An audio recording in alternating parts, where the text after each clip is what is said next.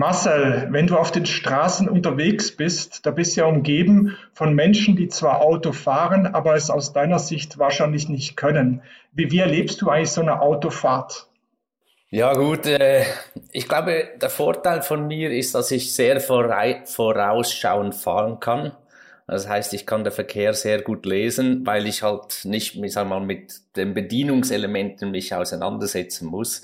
Und ich glaube, das ist ein Vorteil auch, sagen wir mal, halt Autofahrer, die nicht so äh, gut sind, auch äh, sehr schnell einzuschätzen. Glaube, das ist halt ein Vorteil, der, den ich halt von meinem Auge her trainiert und gewöhnt ist.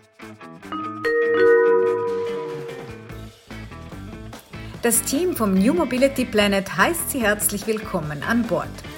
Ihre Gastgeber sind Björn Bender von der SBB und Andreas Hermann vom Institut für Mobilität an der Universität St. Gallen. Herzlich willkommen zum New Mobility Planet. Wir freuen uns sehr, heute Marcel Fessler begrüßen zu dürfen. Er war DTM-Fahrer, Audi-Werkspilot und hat dreimal die 24 Stunden von Le Mans gewonnen. Herzlich willkommen, Marcel. Ja, vielen Dank. Herzlich willkommen auch.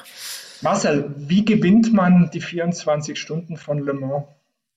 Ja, das ist eben gibt es eigentlich kein wirkliches Rezept, wie man so ein Rennen gewinnt, aber es gibt natürlich äh, Ansätze, die man hat, die als Vorbereitung zum Beispiel, man braucht eine Top-Vorbereitung.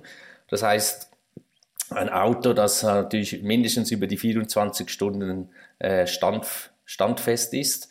Äh, das wiederum verlangt natürlich auch eine Equipe hinter dran, ein Team, das das Auto vorbereitet, entwickelt und natürlich über die Zeit auch testet. Also man braucht wirklich äh, eigentlich eine Null-Fehler-Job-Mannschaft dahinter, wie auch von der Fahrerseite. Also diesen Null-Fehler, wenn man das über 24, kein Mensch im Team, weder Fahrer noch Teammitglieder Fehler machen, dann hat man die Chance, die 24 Stunden von Le Mans zu gewinnen.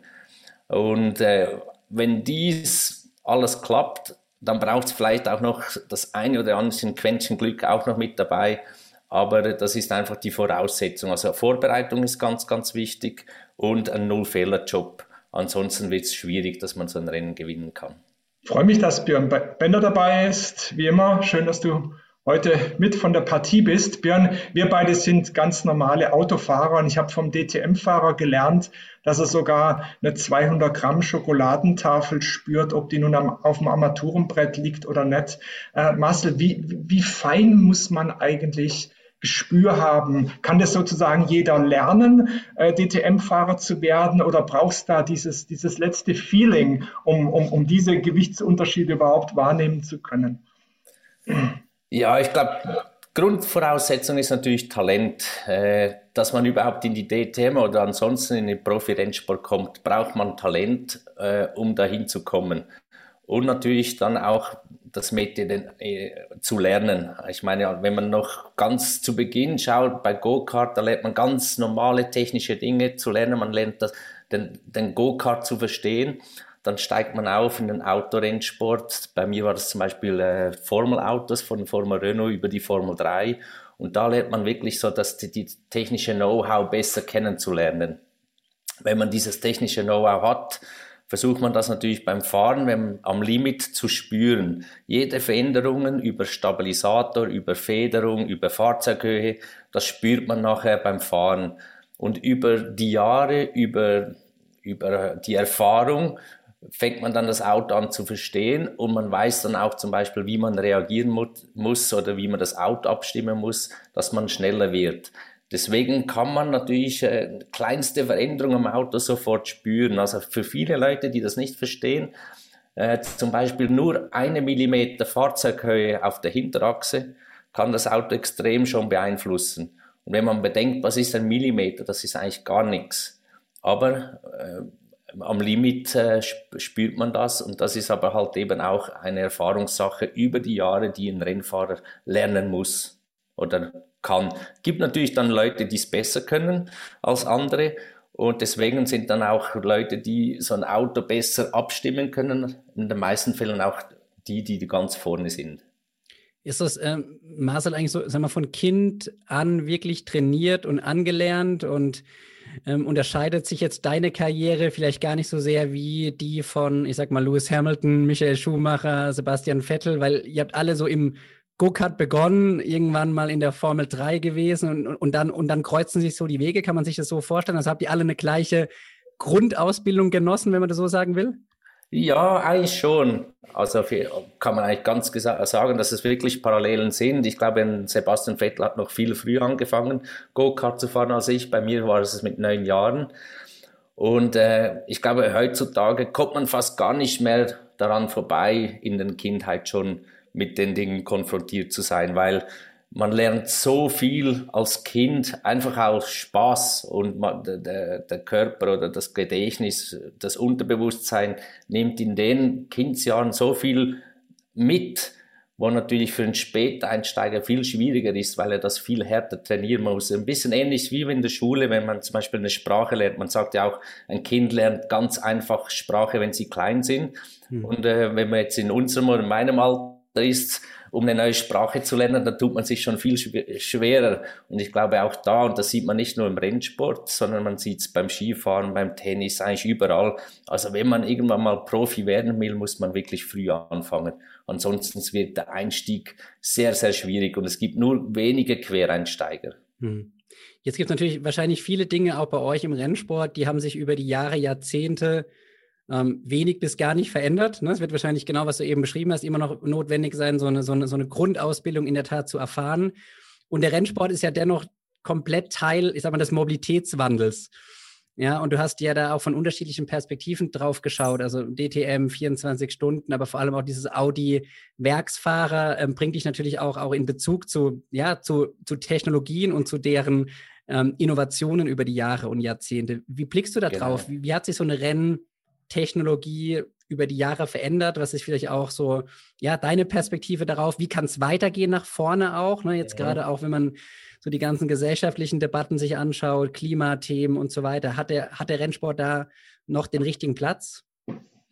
Ja, ich kann mal zuerst auf die Technologie zurückzukommen. Äh, für mich war es natürlich extrem interessant, als wir bei Audi äh, mit dem Hybrid das erste Mal an den Start gingen bei den 24 Stunden von Le Mans. Und äh, ich war da eigentlich von Beginn weg in diese Technologieentwicklung mit einbezogen als Rennfahrer und habe eigentlich diese Schritte über die Jahre mitverfolgen können. Was natürlich auch, sagen wir mal, auch deswegen für den Rennsport spricht, ist natürlich, wenn man eine Technologie entwickeln will und dies unter einem Wettbewerb macht, geht die Entwicklung natürlich deutlich schneller voran, als wenn man das einfach nur, sag mal, beim normalen, also beim Hersteller hm. äh, durch die normale Mühle geht, sage ich jetzt mal. Weil halt beim Rennsport einfach Zeit ist das, ist das größte Problem. Also man muss so schnell entwickeln, dass man konkurrenzfähig bleibt, dass man halt einfach alle Ressourcen da reinsteckt und so schnell wie möglich äh, Fortschritte sehen will. Und äh, wenn ich es jetzt sehe, damals mit, wir haben mit äh, zwei Megajoule begonnen, mit einem Schwungrad, weil wir haben ja damals einen Dieselmotor verwendet. Der war gegenüber dem normalen Combustion Engine ein bisschen, also eher zu schwer. Deswegen war eigentlich die Schwungradlösung der einzige Energiespeicher, den wir äh, nehmen konnten, weil sonst wäre das Gewicht gegenüber dem Vorteil vom Hybrid dahin gewesen. Und äh, vier Jahre später war die Technologie dann schon so weit, dass wir eigentlich bei 6 Megajoule Batterien betriebenen Speicher äh, äh, Variante waren und äh, so natürlich auch viel konkurrenzfähiger waren gegenüber unseren Kon also direkten Konkurrenten, die mit einem normalen Benzinermotor am Start waren. Und das will ich eigentlich damit sagen, die Herstellung von den Batterien wurden eigentlich von Jahr zu Jahr immer um fast die Hälfte leichter. Und diese Technologie kann man dann auf irgendeine Weise, vereinfachter Form oder ähnliche Weise, natürlich dann auch im Straßenauto zugutekommen, also in der normalen Serie. Und ich glaube, von daher macht es auch weiterhin Sinn, Rennsport zu betreiben. Man sieht es auch bei der Formel E zum Beispiel. Ich glaube, das erste Jahr war 2014, als die Formel E noch damals mit zwei Autos über 45 Minuten gehen mussten. Und heutzutage hat man mehr Leistung und kann es mit einem Auto äh, fahren. Und auch glaube, da ist die Entwicklung natürlich wieder das Entscheidende. Und äh, ja, dieser Spielplatz für die Ingenieure ist natürlich genau da, wo man sich eben messen kann und neue Dinge erforschen kann. ja. brauchst für den Rennsport ähm, den Verbrennungsmotor, den Krach, äh, die Faszination drumherum, weil Formel E hat sich ja in dem Sinne nicht wirklich durchgesetzt äh, in, der, in der Begeisterung ähm, äh, der Zuschauer. Noch nicht ja. vielleicht, ne? Genau. Oder noch nicht, genau. Ja, da gebe ich eigentlich recht. Also ich meine, rein vom Sportlichen gesehen muss ich sagen, ich habe äh, Formel E bei MySports äh, jetzt über zwei Jahre co-kommentiert und muss sagen, eigentlich von der sportlichen Sicht ist die Formel E natürlich auf jeden Fall interessant für die Rennsportfans. Ich sag mal, was halt vielleicht generell im E-Sport halt schon ein bisschen fehlt, sind die Emotionen. Da muss ich eigentlich auch von meiner Seite her sagen, dass halt einfach, ich sag mal, so ein schöner V8-Sound oder ein V10 natürlich oder V12, äh, das ist natürlich schon auch was, was die Leute halt beeindruckt und oder oder auch brauchen, weil sonst ist es, um, sagen wir mal, ja ein bisschen emotionslos für vor allem für die älteren Generationen, die den Rennsport noch kennen, wie er, wie er damals ist oder gewesen war. Und was man aber ganz klar sagen muss, also das ist meine persönliche Meinung, Rennsport muss nicht immer nur Lärm sein. Also das heißt, Lärm ist nicht immer, alles was laut ist, es muss auch nicht schön sein. Ich kann mich erinnern, unsere Dieselautos, die waren leise und trotzdem waren die, sagen wir mal, man hat den Power gespürt, was die Autos gehabt haben. Und äh, die Corvette war natürlich genau das Gegenteil. Die war ein V8, ein amerikanischer V8, die war ziemlich hart und laut, aber halt ein schöner Sound. Und es gibt natürlich auch Motoren, die, die viel Krach machen, aber nicht wirklich äh, ein Genuss fürs Ohr sind. Und äh, ich bin auch in der Meinung ein bisschen, und das muss man auch ganz klar sehen, in der Zukunft äh, wird man im Rennsport auch nicht darum kommen, dass man äh, natürlich leise unterwegs sein muss. Ansonsten mhm. kriegt man Probleme, das wird man, das sehe ich so in, in der Langfristigkeit, dass es nicht mehr einfach nur noch offen Vollgas geben äh, werden kann. Wir haben jetzt schon die Diskussion um synthetische Kraftstoffe, glaube ich, ab 2025 in der Formel 1, mhm. wenn ich es äh, richtig gelesen habe, was ja denn sowas wie CO2-Neutralität im Grunde bedeutet. Gibt es sonst noch ein paar so Meilensteine in diesem Rennsport, ähm, auch vielleicht mit Blick auf Umweltorientierung, die du in den nächsten Jahren erwartest? Ja, also ich glaube, grundsätzlich darf man schon sehr viel von dem E-Kraftstoff erwarten weil ich glaube, da ist, ich glaube auch nicht nur jetzt für den Rennsport gesehen aus meiner Sicht, weil der E-Fuel halt auch mal gut ist, weil man die Infrastruktur von der jetzigen Zeit auch weiterhin benutzen kann. Also ich habe mich erklären lassen, dass zum Beispiel ein E-Fuel momentan ohne Probleme, dass man das quasi in ein Auto in den Tank äh, füllen kann und dann ohne größere Umstellung weiterfahren kann. Und das wäre natürlich, ich sage jetzt mal, für den CO2-Abdruck, weil man halt, wie gesagt, das momentane, äh, die momentane Infrastruktur weiter nutzen kann. Ich glaube, der Rennsport ist klar, dass da noch natürlich für die E, für dieses E-Fuel natürlich noch mal benutzt werden kann, um das noch besser, effizienter zu entwickeln. Und äh, ich glaube, da sind natürlich schon die große Hoffnungen von den, also jetzt auch von meiner Seite da, dass man da natürlich Fortschritte macht. Mhm. Ich würde, ich würde sogar so weit gehen, Andreas, wenn ich das kurz einwerfen darf. Ne? Meine persönliche Meinung dazu oder zu der Frage, ähm, ist eigentlich Formel E, hat sich das durchgesetzt? Ich glaube, wir können uns da als, als, als, ja, als äh, Rennsportfans oder als Gesellschaft noch gar keine Antwort erlauben, weil wir müssten ja auch sagen, Andreas, die E-Mobilität hat sich noch nicht durchgesetzt. Aber wir glauben daran, dass sie kommen wird die nächsten Jahre. Und meine persönliche Meinung ist ja eher, wir müssen den Rennsport ein Stück weit in die Pflicht nehmen. Respektive, wir könnten ihn so ein bisschen vielleicht als, als, als Strahlkraft nutzen. Genau, weil, Marcel, wie du beschrieben hast, ne, viel Geld da ist, gute Ingenieure da sind. Ja, auch diese Technologien, ähm, egal ob E-Fuel oder auch ähm, elektrifizierte Antriebe, eben auch zu weiter zu erproben, ja, und auf ein anderes Level zu heben und auch eine Akzeptanz in der Gesellschaft zu schaffen. Ich glaube, da kann der Sport schon ähm, auch einen Beitrag zu leisten für, für die gesellschaftlichen Herausforderungen. Ne? Das ist meine, meine persönliche Perspektive da eigentlich. Ja, ich glaube, da kommt auch der Rennsport nicht drum herum, wenn man ehrlich sei, sein wird. Meine, das hat man jetzt schon gesehen. Formel E, klar, im Moment eher, sagen wir mal, im, im absteigenden Ast, was, die, das, was das Interesse anbelangt, äh, muss man wirklich so sagen, weil, äh, ja, ich glaube, am Anfang ein sehr großer Hype da war. Auch von den Herstellern und mittlerweile aber viele Hersteller wieder ausgestiegen sind, was natürlich nie gut für eine Serie ist, muss man ganz klar so sagen. Aber ich glaube, äh, der Rennsport wird nach wie vor irgendwo benutzt, um eben gewisse Sachen zu verbessern, die Effizienz mhm. zu steigern. Wenn man heutzutage einen Formel 1 Motor nimmt, der bis zu 50 Prozent von äh, von der Effizienz her, respektive vom Wirkungsgrad hat, was äh, einen normalen Straßenmotor momentan bei 30 Prozent ist. Äh, und da kann man schon sagen, wenn man diese, diese Entwicklung dann Schritt für Schritt runterbringen kann, um einen Motor äh, effizienter zu machen, dann kommt man eigentlich quasi, kommt man halt einfach logischerweise mit weniger Energie weiter. Und das soll ja eigentlich auch sinnvoll sein. Und zusammen mit einem E-Fuel kann das absolut Sinn machen weil dann ist man, sagen wir, fast CO2-neutral und man kann eben, wie gesagt, die momentan bestehende Infrastruktur, die da ist, von Tankstellen mhm. und so, auch weiterhin brauchen. Und das finde ich eben auch ein Standpunkt, den man ins, ja, anschauen muss, weil, ja, wenn man alles neu bauen muss, ist es auch schwierig oder braucht auch Zeit und Geld und Energie. Jetzt bist du ein großer, äh, Marcel, ein großer Rennsportname. Ähm, was machst du heute? Wie, wie, wie, ist dein Bezug so in die, in die Rennsportwelt? Äh, wie nah bist du noch dran durch deine vielen Kontakte? Ja, ich, äh, nach meinem Rücktritt äh, war ganz klar, ich muss irgendwo was finden, was mir weiterhin Spaß macht. Was war mir wichtig, weil ich hatte natürlich jetzt äh, mein Hobby zum Beruf machen können, meine Leidenschaft zum Beruf machen können. Und das war für mich in dem Sinn keine Arbeit, sondern es war halt eine äh, große Zeit eigentlich viel Freude dahinter.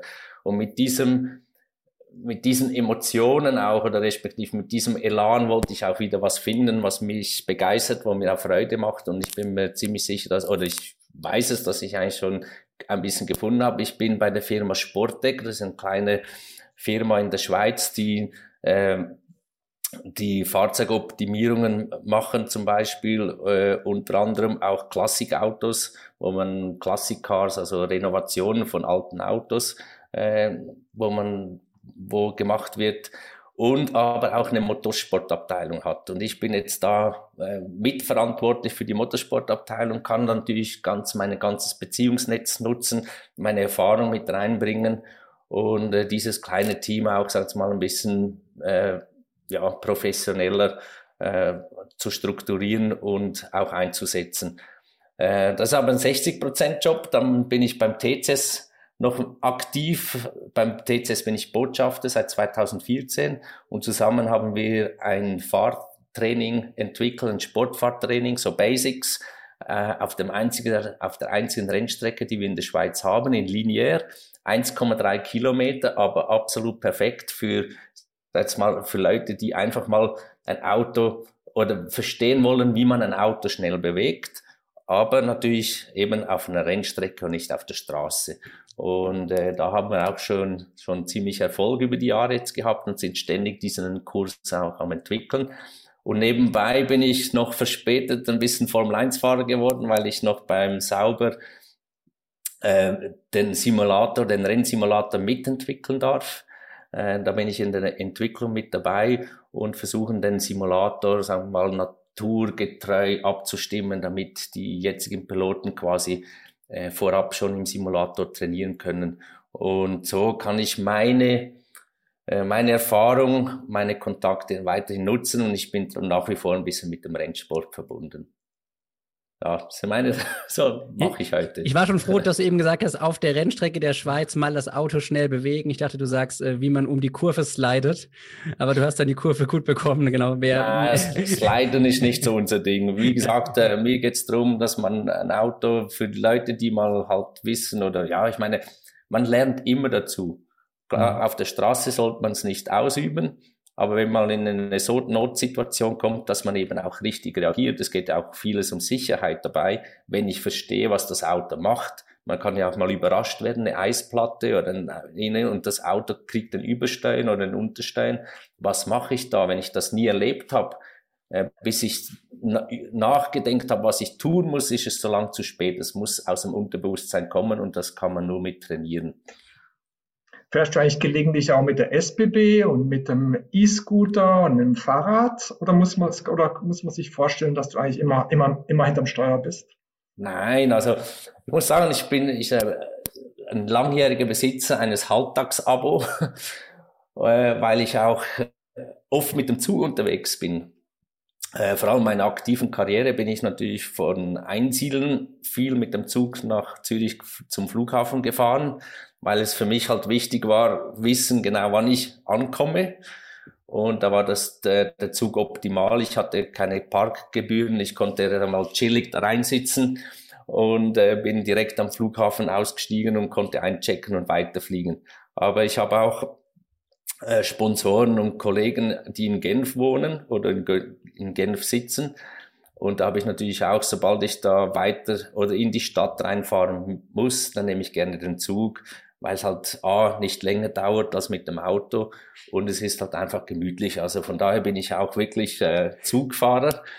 Aber ich, du weißt ja, dass es neben dem Halbtags noch das GEA gibt, Marcel. Ne? Genau, genau. Nur muss ich momentan sagen, würde ich das GEA nicht rausschlagen. Also ich bin mit dem Halbtags im Moment sehr gut bedient, äh, benutze es auch äh, nach wie vor.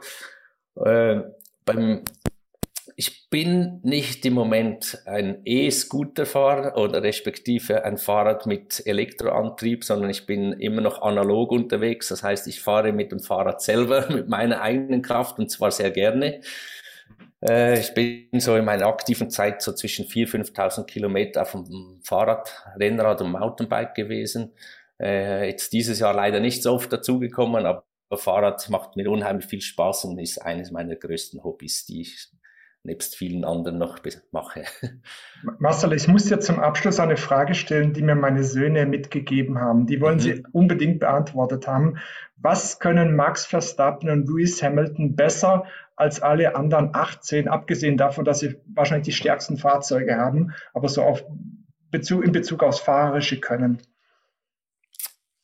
Ja, ich glaube, wenn man die Frage so einfach beantwortet, beantworten könnte. Oder genau, die anderen 18 Fahrer würden das wahrscheinlich auch gerne wissen, was die wirklich besser machen.